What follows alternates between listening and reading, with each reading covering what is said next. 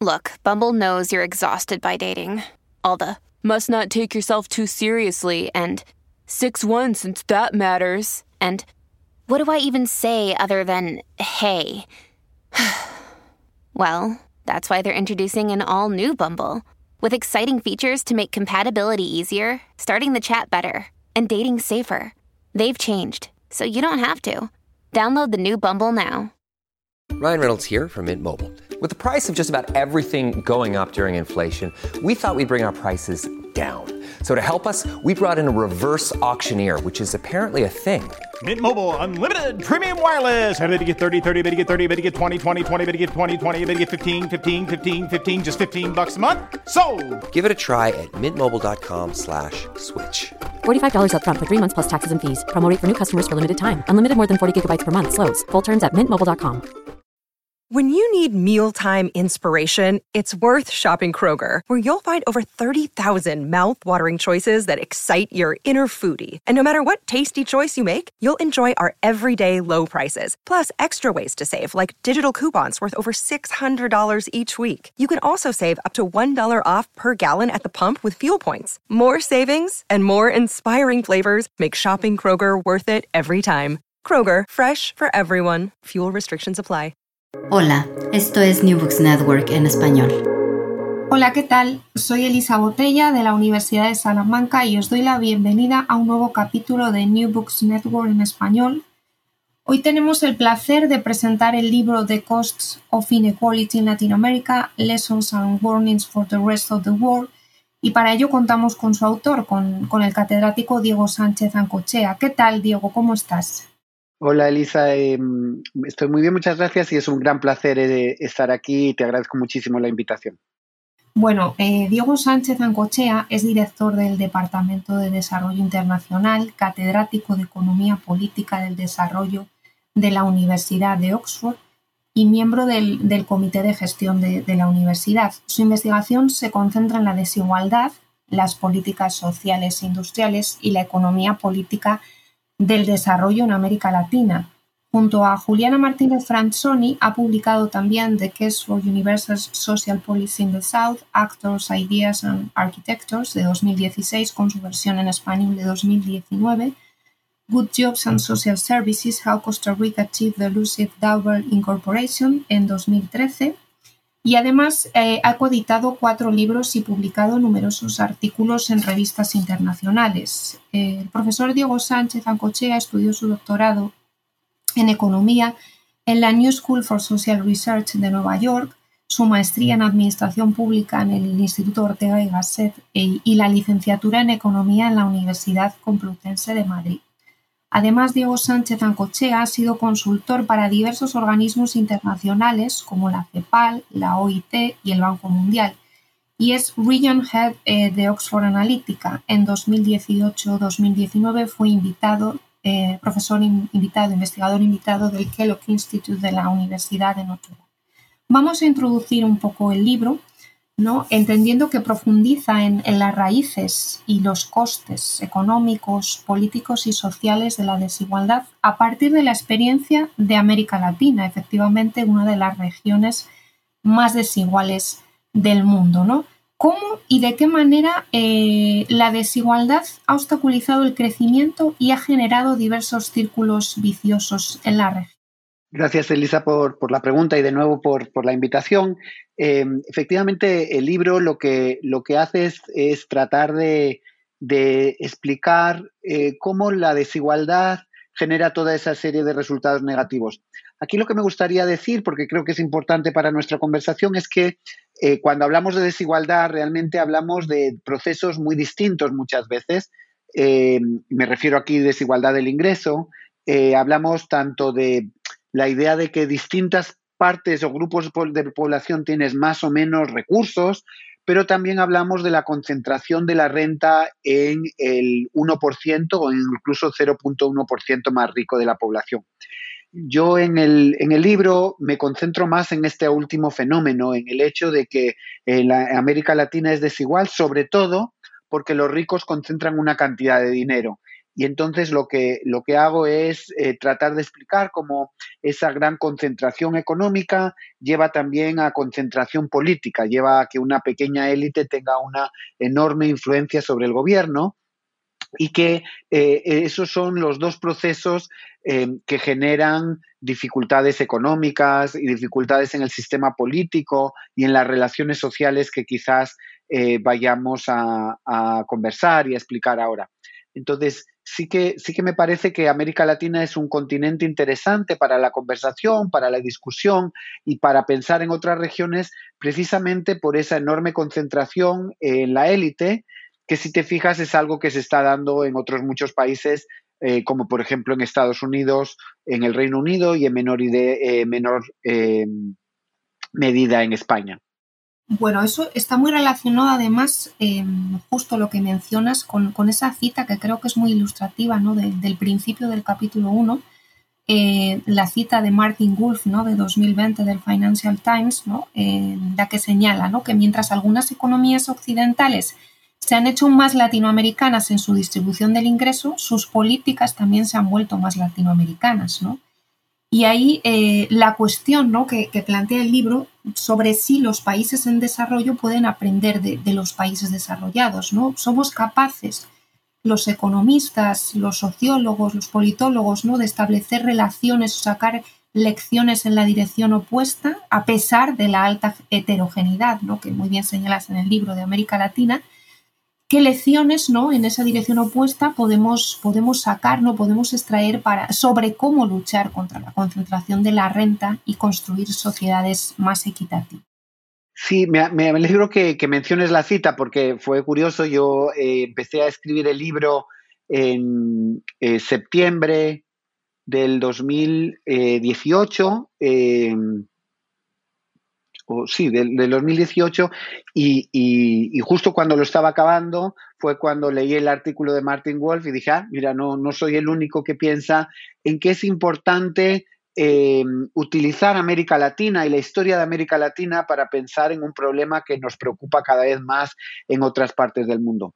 Y por supuesto, cuando muchas veces que he sugerido eso antes de publicar el libro, la gente dice, no, no, pero es que la América Latina es muy distinta, tiene la particularidad de la influencia de Estados Unidos o la particularidad de estar especializado en minería o, toda una otra lista de particularidades. Y yo digo, sí, claro, no, no cabe duda de que dos regiones del mundo son siempre distintas, que dos países van a ser siempre distintos, pero tampoco cabe eh, la menor duda de que si aprendemos muchas veces de o queremos aprender sobre el milagro asiático o sobre la experiencia de Suecia para dar lecciones tiene sentido, creo también, mirar a la región más desigual del mundo para darse cuenta tanto de los problemas como también para darse cuenta de algunos de los um, intentos de acabar con ella o de luchar contra ella que se han dado en la región y que creo que vamos a, conversar eh, sobre ellos también en algún momento de, esta charla. Bueno, y, esa aportación nos lleva además a la, a la, pertinencia del libro, ¿no? En un momento clave, ¿no? En el que se, publica en diciembre de 2020, ¿no? Eh, un momento clave para América Latina, bueno, y también para el mundo, ¿no? Eh, las protestas de 2020 en Chile, Colombia, Ecuador, la posterior inestabilidad política en Bolivia y el impacto de, la pandemia en la región, ¿no? Eh, ¿Cómo trata de acercar el libro el problema de la desigualdad a la mayoría de la población, rebasando esa audiencia meramente académica, ¿no? Y resaltando su importante carácter divulgativo. Sí, no, no sé cómo lo ves tú en tu propio trabajo, pero yo, yo siempre em, he, sentido una pequeña frustración al, escribir trabajos académicos, tanto por el lenguaje que utilizamos, que a veces es difícil ah, para, eh, para que lo entiendan o para que mm, lo capten totalmente eh, la población normal, porque utilizamos eh, muchas palabras técnicas, porque utilizamos conceptos que no son siempre fáciles eh, de explicar. y que al final, eso hace al final que, escribamos muchos artículos y libros que, que, siempre hago de una broma, leen tus alumnos y leen tu padre y tu madre porque tienen la obligación, pero poca gente más. Entonces, para mí es importante que los académicos y académicas reflexionemos sobre el conocimiento que estamos, sobre las implicaciones del conocimiento que estamos creando eh, para los debates eh, mundiales y que reflexionemos sobre cómo nos acercamos al gran público y cómo tratamos de em, transmitirles eh, lo que la literatura académica dice. Y para ello, yo lo que traté, no siempre con éxito, es eh, de pensar mucho en las historias, de pensar mucho en ejemplos que fueran ilustrativos y que acercaran la realidad que trataba de, explicar a, a, cualquier lector que acabara divirtiéndose, además de aprendiendo con el libro. Digo que no siempre lo conseguí porque la verdad es que no me siento como un eh, contador de historias, como si lo hacen los grandes novelistas, eh, pero por lo menos lo traté y es cierto que eh, muchas veces ahora cuando gente que ha leído el libro dice lo que más me gustó es que fuiste capaz de poner ejemplos que me parecían relevantes. Creo que no solo tenemos que hacer esfuerzo con la divulgación, sino que eso nos obliga a utilizar un lenguaje y a tener objetivos más divulgativos y más eh, de diversión que muchas veces eh, lo es cuando escribimos papers más académicos. Bueno, efectivamente, no creo que cada vez es más importante esa tarea que tiene la universidad, ¿no? Y los académicos dentro de ella de la transferencia del conocimiento a la sociedad, ¿no? Y que se creen espacios y, libros, ¿no? Para, para, conectar ese trabajo, ¿no? Que efectivamente, si no, quedan limitados, como muy bien decías, a nuestros alumnos y, bueno, nuestras familias y, si tiene ganas ¿no? de leer esos artículos académicos, ¿no? porque a veces ven el título y ya. Muy bien, muy interesante. Bueno, en ese sentido creo que, el libro además aporta algo que yo sinceramente valoro mucho, que son los estudios de casos, ¿no? que también están unidos con, ese carácter, están unidos a ese carácter divulgativo, pero creo que son eh, una metodología muy acertada, ¿no? que muchas veces en general está infravalorada en las investigaciones económicas, políticas y sociológicas más mainstream, ¿no? Pero creo que, son muy acercadas no solo a la investigación eh, de tipo cualitativo, que se puede vincular a la revisión de datos más cuantitativos o hacer estudios de casos comparativos, pero creo que son eh, una técnica muy acertada ¿no? para, acercar el problema a la sociedad. ¿Cómo lo ves, eh, Diego? Sí, es algo que, que, tú y yo hemos conversado en el pasado también, en parte por todo tu súper interesante trabajo sobre Cuba y sobre Costa Rica. Yo, yo creo que mm, vivimos en un mundo de la big data, ¿no? Y un mundo en donde se nos dice que eh, lo importante es tener la mayor información posible y elaborar técnicas eh, cuantitativas lo más complejas posibles. Sin duda creo que esa parte tiene un, lugar y un lugar importante en cómo nos acercamos a la realidad, pero lo cierto es que también que debemos aceptar que la realidad eh, política, económica y social como contexto humano no eh, permite eh, establecer relaciones mm, demasiado simples sobre distintos factores. Es muy difícil decir que X influye en Y, solo que X influye en Y sin considerar el papel de Z y el papel de uh, otras muchas variables. Es imposible eh, tratar de explicar la desigualdad, digamos, solo por el funcionamiento del mercado de trabajo sin entender que ese mercado de trabajo está eh, sujeto a unas reglas políticas. Por eso a mí me, parece que es sumamente importante eh, que, por ejemplo, en, la economía, en las ciencias económicas, seamos capaces de establecer más puentes entre el trabajo cuantitativo, em, que nos obliga a ser muy eh, claros en las relaciones, y un trabajo más de estudios de caso y cualitativo, eh, que nos muestra la complejidad de interrelaciones y nos también nos puede explicar por qué los factores eh, funcionan de la manera em, que lo hacen. Creo que también, y vinculado al anterior, los estudios de casos son muy importantes para acercar los problemas eh, a la población más general porque nos permiten vincular la realidad que estamos tratando de explicar eh, con la experiencia diaria eh, que las ciudadanas y los ciudadanos tienen. Vamos a, ver un poco la estructura del libro, ¿no? Para explicar a nuestros oyentes la organización de la obra y su coherencia, ¿no? con los objetivos que ya hemos señalado al principio. Eh, cuéntanos entonces un poquito esa lógica, ¿no? Partiendo de esa pregunta ¿no? Eh, inicial sobre si siempre ha sido la región más desigual América Latina, y, cómo podemos, podemos eh, considerar, de qué manera podemos considerar América Latina como un todo, ¿no? Para, para, acercarnos al problema de la desigualdad. Algo que ya has mencionado antes, pero bueno, quizás podemos matizar, ¿no? Cómo abandonar esa heterogeneidad y darnos cuenta de que hay una serie de, factores o patrones homogéneos que nos permiten eh, mirar América Latina y de ahí extraer conclusiones, ¿no? O, lecturas positivas al resto del mundo, especialmente a los países desarrollados donde estamos viendo ese incremento de la desigualdad. Sí, déjame empezar por esa última pregunta y de ahí construir a lo que me decía sobre la estructura del libro. Eh, creo que para todos los que trabajamos una región concreta, como es el caso de América Latina, siempre es, hay una eh, tensión entre las historias que contamos sobre la región en su conjunto y las particularidades de cada país. Todos sabemos eh, que Guatemala es, por supuesto, muy distinto a Argentina. Entonces, a mí parte de lo que me interesaba defender, que también defiendo en la clase de Economía de América Latina, em, eh, que llevo dando ya 18 años, es precisamente eh, que es posible hablar de la región o tiene sentido hablar de la región en su conjunto en contraposición con otras regiones porque tienen algunos elementos en común y sobre todo porque todos ellos tienen niveles de desigualdad muy altos. Entonces, cabe preguntarse por qué esta es una región donde todos los países, incluso eh, un país como Uruguay, que es relativamente más igualitario, tienen eh, niveles de concentración de la renta muy altos cuando se considera a nivel global y trato de convencer a las lectoras y a los lectores de que, por tanto, tiene sentido pensar en la región en su conjunto, si bien, por supuesto, es importante acordarse de las diferencias. Y en ese sentido, ¿qué es lo que hace a la región común? Sin duda es eh, que hasta donde los datos eh, caben, eh, es una región consistentemente desigual, sobre todo por, como decíamos antes, por la concentración de la renta y la riqueza en el 1% y en el 0,1% más rico de la población. Como el mismo Banco Mundial ha, reconocido, lo que es único de América Latina no es que los pobres sean muy pobres, sino que los ricos son muy ricos.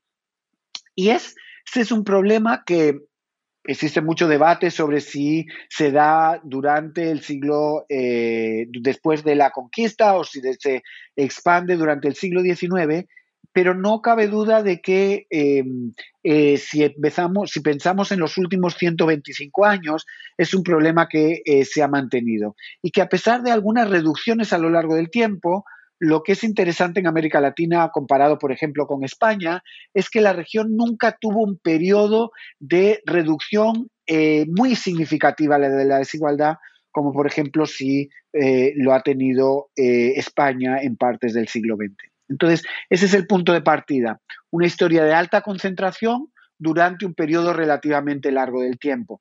Y luego, eh, ante ese elemento inicial, lo que trato es de mostrar cómo a lo largo de la historia eso ha generado una serie de problemas, de costes económicos, sociales y políticos, que a su vez hacen que la desigualdad se perpetúe a lo largo del tiempo creando círculos viciosos que son muy difíciles de eh, eliminar o de reducir y son el tipo de círculos viciosos que poco a poco pueden estar apareciendo en países como Estados Unidos y hacen que nos debamos eh, preocupar mucho sobre el futuro.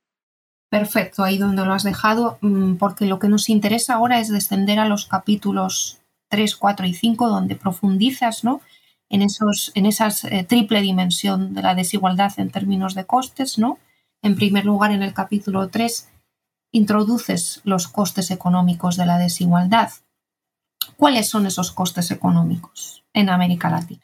Sí, lo primero que cabe decir es que em, lo que sabemos muy claramente es que América Latina nunca ha sido capaz de converger al nivel de renta per cápita eh, de los países eh, más ricos. Así, si por ejemplo pensamos en el sudeste asiático, en ah, países como eh, Corea o como Taiwán o como Singapur, que sí fueron capaces de reducir eh, la brecha que existía con el nivel de ingresos de Europa y de Estados Unidos, América Latina nunca ha sido capaz de hacerlo.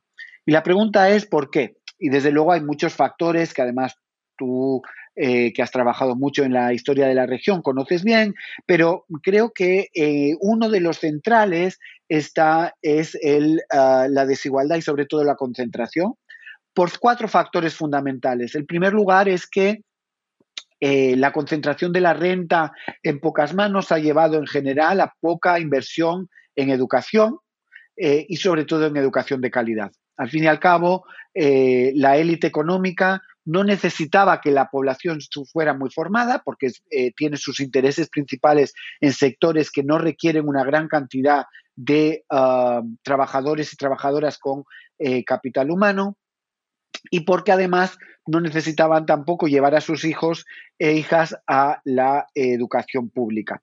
Segundo, y precisamente vinculado a lo anterior, al tipo de sectores en los que están interesados, eh, está el hecho de que no hubo suficiente inversión en investigación y desarrollo. Al fin y al cabo, si estás haciendo muchos eh, beneficios, si tienes muchos beneficios en la minería o si tienes muchos beneficios en el eh, sector comercial, ¿para qué vas a tratar de innovar y de empezar a competir en sectores donde tus ventajas comparativas son mucho menores? En tercer lugar, precisamente por la concentración de la renta, los estados de América Latina, con pocas excepciones, han sido incapaces de generar los eh, eh, recaudación de impuestos suficiente para invertir en educación, en sanidad, en infraestructura viaria, eh, y en otros elementos que son enormemente importantes para crecer.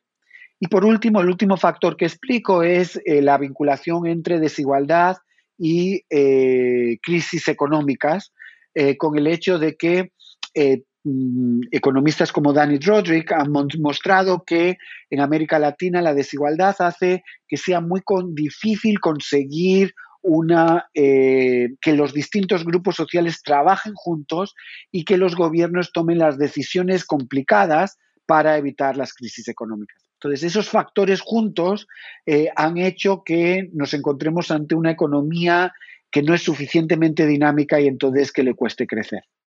Eso nos lleva, por lo tanto, a rebasar un poquito la idea ¿no? de la desigualdad del ingreso y pensar ¿no? en cuáles son las conexiones ¿no? en el libro de, la desigualdad del ingreso con otro tipo de desigualdades, ¿no? Como el género, la raza, la etnicidad o el acceso a la tierra, ¿no? Y otros recursos básicos.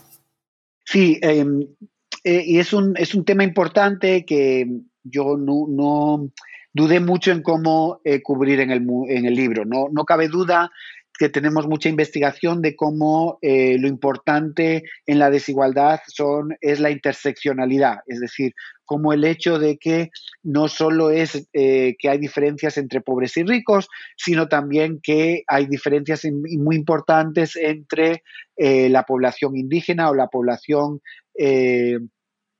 negra y la población eh, de origen eh, o racializada como blancos, que hay también que no es lo mismo ser una mujer indígena eh, que una mujer no indígena o que un hombre, que hay distintos niveles y que esos distintos tipos de desigualdad se refuerzan los unos a los otros.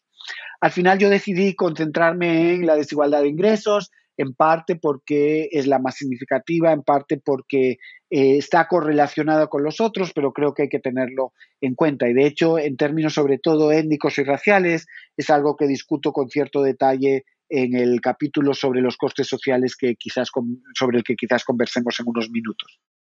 Perfecto. At Evernorth Health Services, we believe costs shouldn't get in the way of life-changing care, and we're doing everything in our power to make it possible. Behavioral health solutions that also keep your projections at their best? It's possible. Pharmacy benefits that benefit your bottom line? It's possible. Complex specialty care that cares about your ROI? It's possible. Because we're already doing it. All while saving businesses billions. That's Wonder made possible. Learn more at evernorth.com/wonder. todas esas eh, cuestiones que analizas en términos de costes sociales están estrechamente vinculadas con los costes políticos de la desigualdad, ¿no? Esa idea de democracias débiles y soluciones eh, populistas, ¿no? Me gustaría resaltar esa idea del link between ideas, policies and politics, ¿no? Y la importancia que, tienen las instituciones democráticas, el tipo de Estado, ¿no? capturado por las élites o quizás sin autonomía suficiente como en el este asiático para promover un verdadero proceso de desarrollo económico, crecimiento económico con equidad y también el papel que juegan los movimientos sociales. ¿no? Incluso resaltas el ejemplo del MST como, un paradigma ¿no? de movimiento social desde abajo con capacidad de presionar desde abajo el Estado ¿no? para promover Em, medidas eh, sociales, ¿no? políticas sociales, pero claro, con, una capacidad limitada ¿no? y quizás con, con, una limitación también en el tiempo para mantener esas, esas demandas ¿no? sociales. Cuéntanos un poco cómo el capítulo trata estas cuestiones.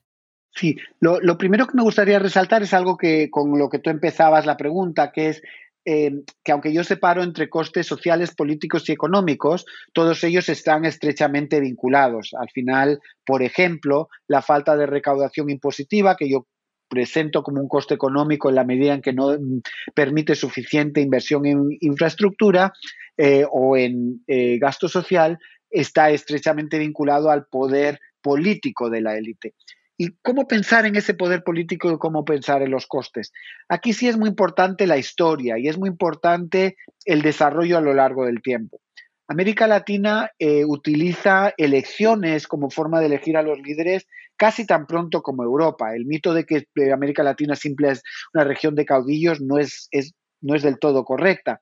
Lo que pasa es que fue una democracia eh, en su primera fase totalmente restringida restringida en la medida en que solo un pequeño grupo de la población, hombres con determinados niveles de educación e ingresos, podían eh, votar y también podían eh, presentarse como candidatos. Limitada en, lo que, en que por ello eso limita el número de políticas que eh, el sistema político es capaz de discutir y presentar. Así América Latina llega al siglo XX con unas eh, pocas políticas sociales y muy concentradas en pequeños grupos de la población o llega con eh, un sistema político que eh, trata de discriminar en torno a, perdón, a los sindicatos de forma muy clara.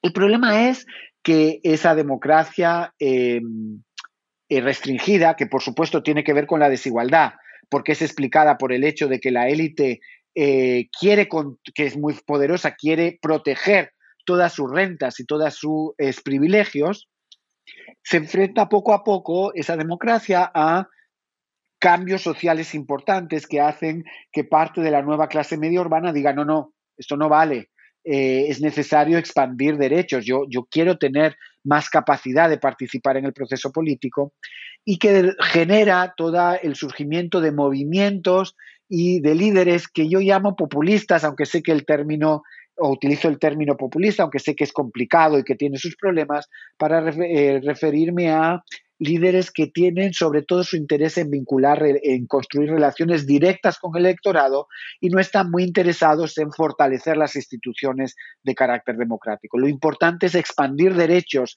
y derechos sociales más que consolidar instituciones políticas. Eh, ¿Por qué digo que eh, estos eh, movimiento es un coste? cuando a la vez sin duda aumenta los derechos.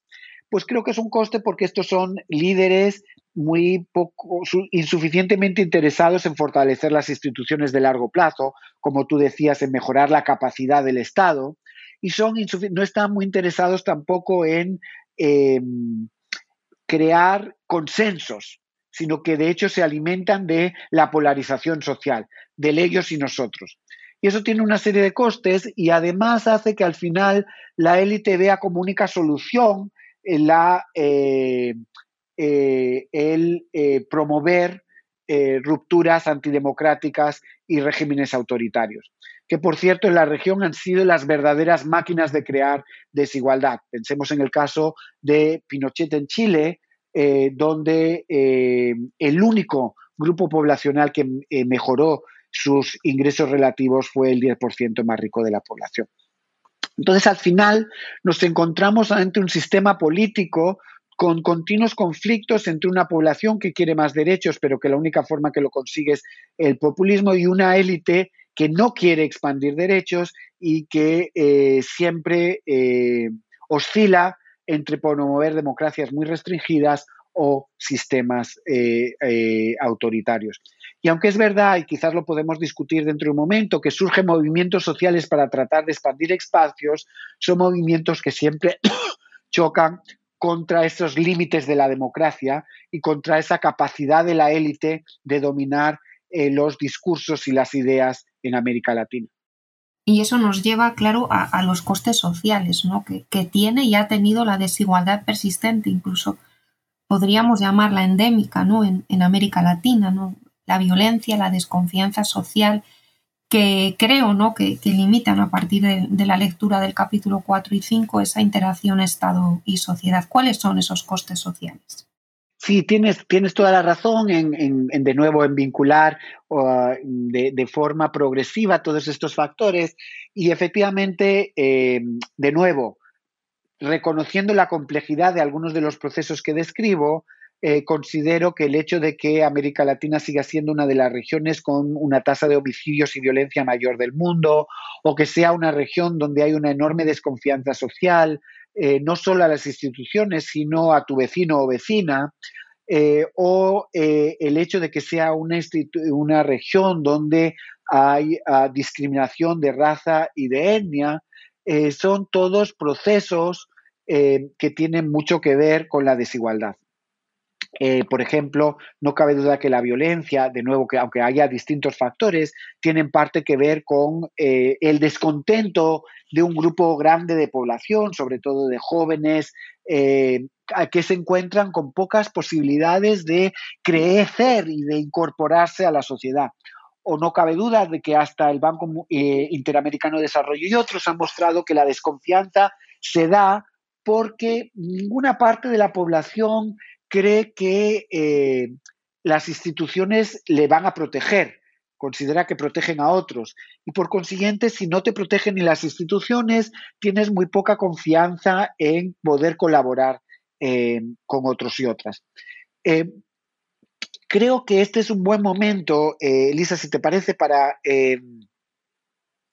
conversar sobre algo que no hemos hecho hasta ahora y es eh, esta idea de los círculos viciosos. Es decir, que no es solo que la desigualdad genere estos costes que hemos estado conversando, sino que a su vez estos costes hacen que la desigualdad se perpetúe a lo largo del tiempo. Por ejemplo, el hecho eh, de que eh, la desigualdad genere desconfianza social hace que sea mucho más difícil crear el tipo de coaliciones, de colaboraciones entre la clase media y la clase eh, de menores ingresos, que eh, coaliciones que han estado en el centro de la creación de los estados del bienestar en países como los escandinavos. O no cabe duda eh, de que la desigualdad genera violencia, pero a su vez esa violencia afecta sobre todo a los grupos de menores ingresos, a los barrios de menores ingresos. Al final sabemos que la tasa de homicidios se concentra en muy pocas zonas de cada uno de los países que se ven discriminadas, que se ven con menos capacidad de desarrollar sus propias economías, estos barrios, y por tanto al final se perpetúa la desigualdad. Entonces, parte de lo que trato de decir en el libro es no solo que la desigualdad debe ser entendida en términos históricos, sino que también debemos entender que crea una serie de círculos eh, viciosos que la perpetúan a lo largo del tiempo y que hacen que la lucha contra ella sea cada vez más complicada. Y corremos un poco el riesgo ¿no? de, de tener este tipo de círculos viciosos en los países occidentales, ¿no? Creo que eso nos lleva a movernos en, al capítulo 6, ¿no? Y además vincularlo nuevamente con el resto de capítulos, ¿no? Cierras todos los capítulos con ese epígrafe de América Latina al resto del mundo y eso nos lleva a plantearnos, ¿no? ¿Qué lecciones en positivo podemos extraer de América Latina al resto del mundo? Aunque principalmente podamos extraer esas lecciones quizás a el Reino Unido, Estados Unidos, el sur de Europa, España y Portugal principalmente, pero también, como mencionas en el libro, China y, la India, ¿no? Sí, déjame aquí, eh, antes de contestar a la pregunta, eh, hacer un, un, contarte una anécdota y también un mea culpa sobre este capítulo. Yo, al cuando empecé el libro, estaba muy concentrado en hablar de los costes, porque la literatura eh, que, tú, que yo y que otra gente trabaja pone mucho acento precisamente en esa eh, en la desigualdad como generador de eh, subdesarrollo en, la región. Pero hablando con, una serie de colegas, incluido Salvador Martí, que tú conoces, y, otros, me decían, sí, pero corres el riesgo de volver a perpetuar la idea de eh, que hay unas regiones exitosas y otras no, y no de reflejar la enorme complejidad de la realidad en la que vivimos. Y es por eso que uno de los capítulos que más me gusta es precisamente este capítulo 6, en donde trato de decir, ojo, precisamente porque América Latina ha vivido tanto tiempo con desigualdad, ha sido capaz de generar toda una serie de procesos para luchar contra la desigualdad que son interesantes.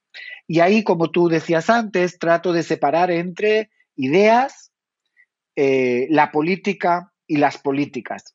En términos de ideas, creo que la región eh, tiene, ha desarrollado una serie de eh, escuelas de pensamiento en distintas ciencias sociales eh, y en distintas eh, áreas de conocimiento enormemente interesantes. Hablo, por ejemplo, del estructuralismo, latinoamericano en economía, que me parece súper importante de rescatar eh, para pensar en otras regiones, o hablo, por ejemplo, de la teología de la liberación, que fue un movimiento dentro de la religión que permitió concentrar la mirada en los pobres y que solo se entiende desde la desigualdad generada en América Latina.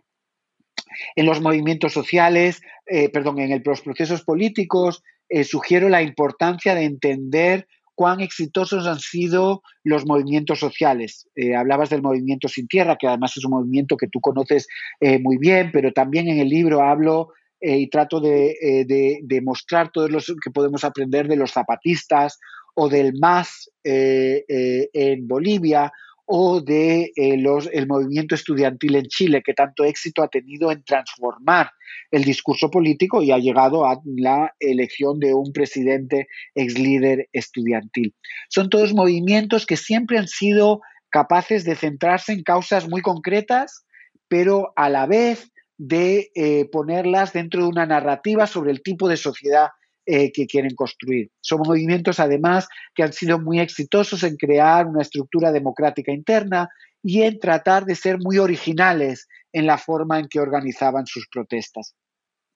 Y también el libro habla un poco de la reducción de la desigualdad y sus factores eh, principios del siglo XXI. Es interesante que cuando la desigualdad estaba aumentando mucho en países como España o en Estados Unidos, eh, y más aún con la crisis del 2008-2009, este era un momento en que América Latina estaba reduciendo esa eh, desigualdad. Claro, una pregunta que se pueden hacer nuestros eh, y nuestros oyentes y a lo mejor los lectores es, bueno, si han habido medidas tan exitosas, ¿por qué es que la desigualdad sigue siendo tan alta? Y ahí sí que me parece que es interesante entender que puede haber procesos de lucha y ideas muy interesantes, pero que se eh, enfrentan, se atascan al final con esos círculos viciosos que hablábamos antes. Y es por eso que a mí me, preocupa mucho que la desigualdad se consolide, se haga endémica, como tú decías, porque eso hace que su eliminación y la lucha contra ella eh, pueda ser cada vez más difícil también en el tipo de países que tú mencionabas, como el nuestro, como España o como el Reino Unido o como Estados Unidos, donde creo que estos procesos son todavía más evidentes que en ninguna una parte del mundo. Bueno, yo creo que a pesar de que tú insistes en el carácter divulgativo del libro, ¿no?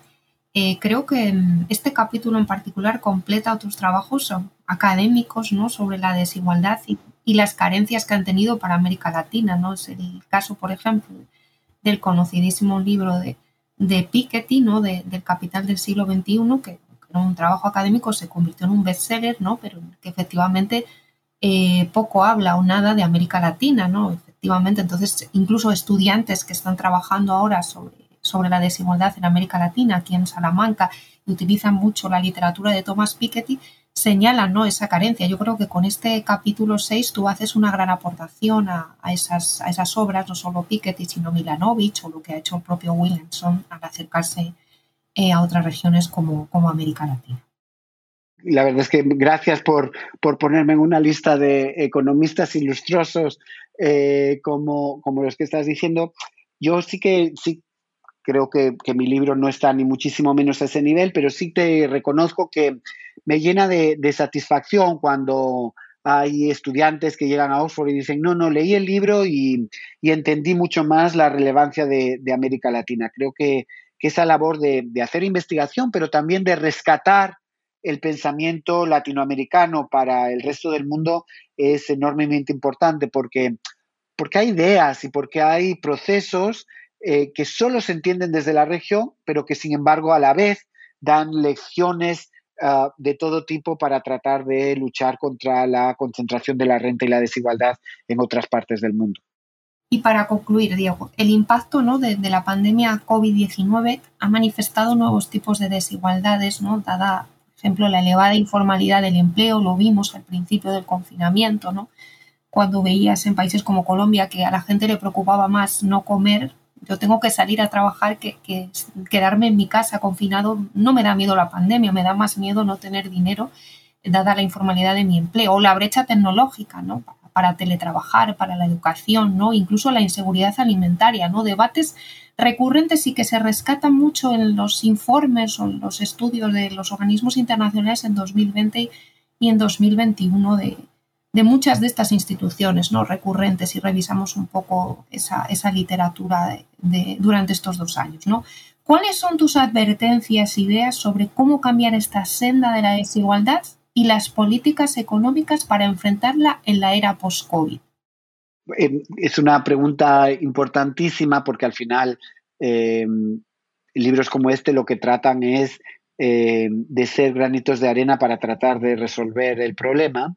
Y es obviamente una pregunta muy complicada de contestar. Creo que, más que, conversar sobre todo el menú de políticas, diría tres mensajes fundamentales, tres o cuatro.